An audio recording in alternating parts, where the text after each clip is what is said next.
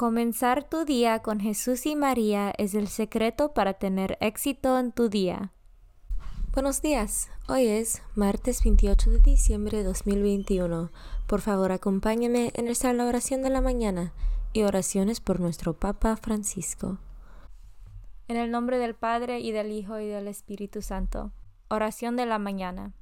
Oh Jesús, a través del Inmaculado Corazón de María, te ofrezco mis oraciones, trabajo, alegrías, sufrimientos de este día, en unión al santo sacrificio de la misa para el mundo.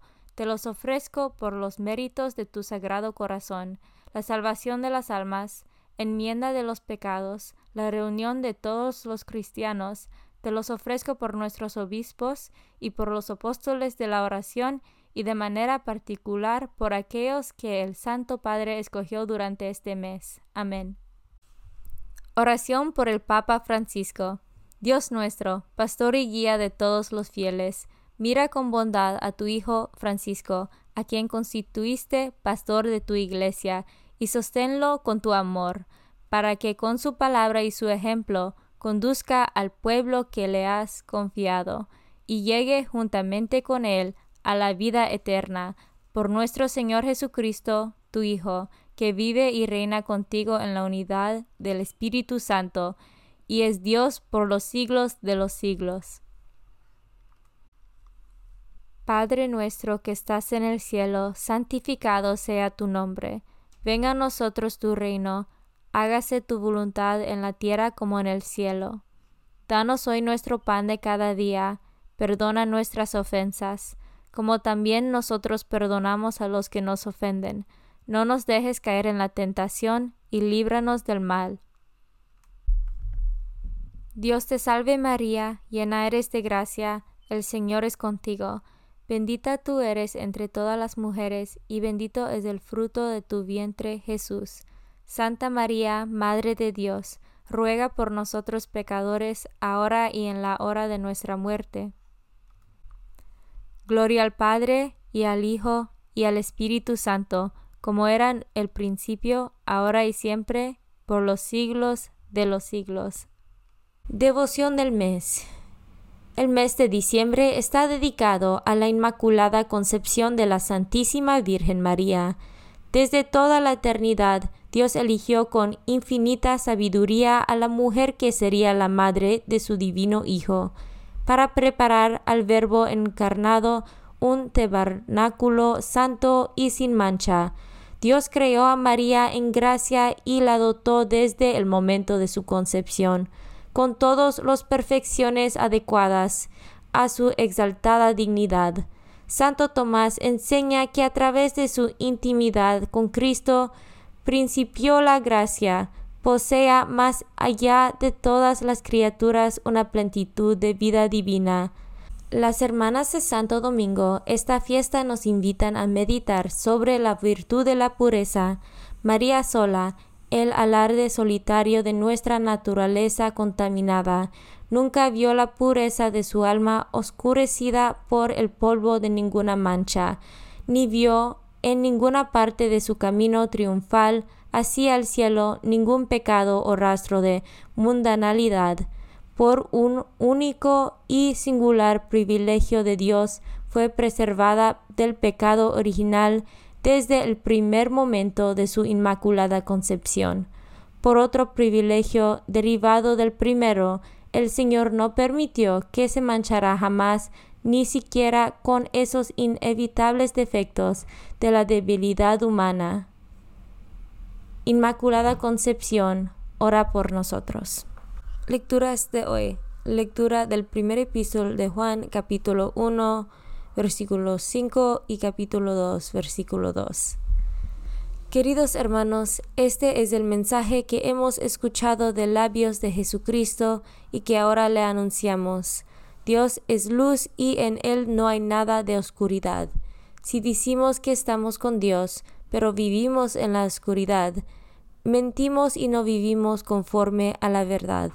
Pero si vivimos en la luz, como Él vive en la luz, entonces estamos unidos unos con otros y la sangre de su Hijo Jesús nos purifica con todo pecado. Si decimos que no tenemos ningún pecado, nos engañamos a nosotros mismos y la verdad no está en nosotros. Si, por el contrario, confesamos nuestros pecados, Dios, que es fiel y justo, nos los perdonará y nos purificará de toda maldad. Si decimos que no hemos pecado, hacemos pasar a Dios por mentiroso y no hemos aceptado verdaderamente su palabra. Hijitos míos, les escribo esto para que no pequen.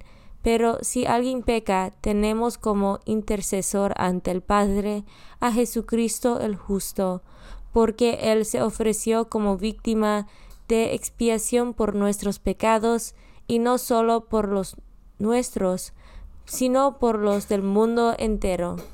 Palabra de Dios. Salmo responsorial del Salmo 123. Nuestra vida se escapó como un pájaro de la trampa de los cazadores. Si el Señor no hubiera estado de nuestra parte cuando los hombres nos asaltaron, nos habría devorado vivos el fuego de su cólera. Respondemos, nuestra vida se escapó como un pájaro de la trampa de los cazadores. Las aguas nos hubieran sepultado un torrente nos hubiera llegado al cuello, un torrente de agua encrespadas. Bendito sea el Señor, que no nos hizo presa de sus dientes. Respondemos, nuestra vida se escapó como un pájaro de la trampa de los cazadores. Nuestra vida se escapó como un pájaro de la trampa de los cazadores. La trampa se rompió y nosotros escapamos. Nuestra ayuda nos viene del Señor que hizo el cielo y la tierra. Respondemos, nuestra vida se escapó como un pájaro de la trampa de los cazadores. Evangelio según San Mateo capítulo 2 versículos 13 a 18. Después de que los magos partieron de Belén, el ángel del Señor se le apareció en sueños a José y le dijo, Levántate, toma al niño y a su madre y huye a Egipto. Quédate allá hasta que yo te avise, porque Herodes va a buscar al niño para matarlo. José se levantó, y esa misma noche tomó al niño y a su madre y partió para Egipto, donde permaneció hasta la muerte de Herodes.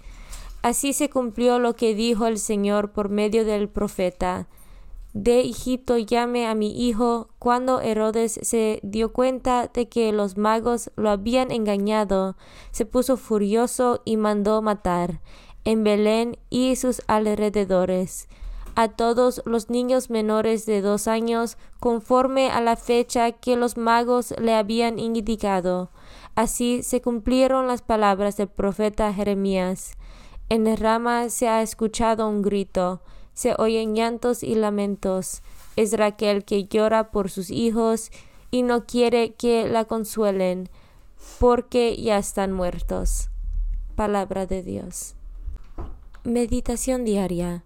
Queridos amigos y amigas, a los tres días de la Navidad se celebra la fiesta de los santos inocentes, partiendo del relato de Mateo de la matanza de los niños por Herodes toda una escena en la que aparecen los personajes principales de este tiempo de Navidad, la luz y las tinieblas, la debilidad y la esperanza. La luz molesta a las tinieblas, porque son incompatibles.